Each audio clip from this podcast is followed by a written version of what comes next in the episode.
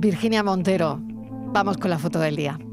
Hola, ¿qué tal? Buenas tardes. La imagen de hoy es la propuesta por Miguel Gómez, fotoperiodista freelance. Su trabajo le ha llevado a diferentes lugares del mundo para hacer reportajes y cubrir noticias.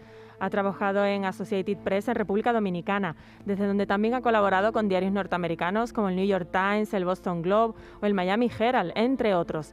Desde 2005 reside en Cádiz, publicando en AP y en el Grupo Vocento. Ha participado en muestras colectivas individuales, así como en proyectos audiovisuales y libros. Imparte talleres fotográficos y consultorías sobre fotografía política. Y ya saben nuestros oyentes que pueden ver la foto del día en nuestras redes sociales en Facebook La Tarde con Mariló Maldonado y en Twitter arroba La Tarde Mariló. En la imagen de hoy, tres personas sentadas de espaldas al espectador, colocadas en el centro de la foto y próximos a una carretera al paso de un camión de bomberos, observan en medio de la noche los incendios forestales cercanos a la ciudad de Los Ángeles, en California.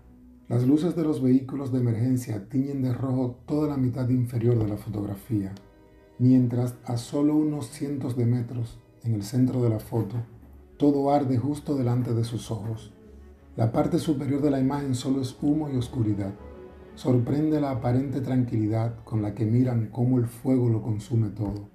Pareciera que están ahí esas tres siluetitas, tranquilamente y sin prisas, contemplando sin inmutarse al infierno devorando el bosque. La foto es de Kyle Grillo, de la agencia Reuters. Muchas zonas arden en el mundo, algo no, algo no va bien. Así que, bueno, es, es, nuestra foto del día. También comentar que el Gobierno ha declarado zona catastrófica por incendios Aragón y otras cinco comunidades, entre ellas Andalucía. La tarde de Canal Sur Radio con Mariló Maldonado. También en nuestra app y en canalsur.es.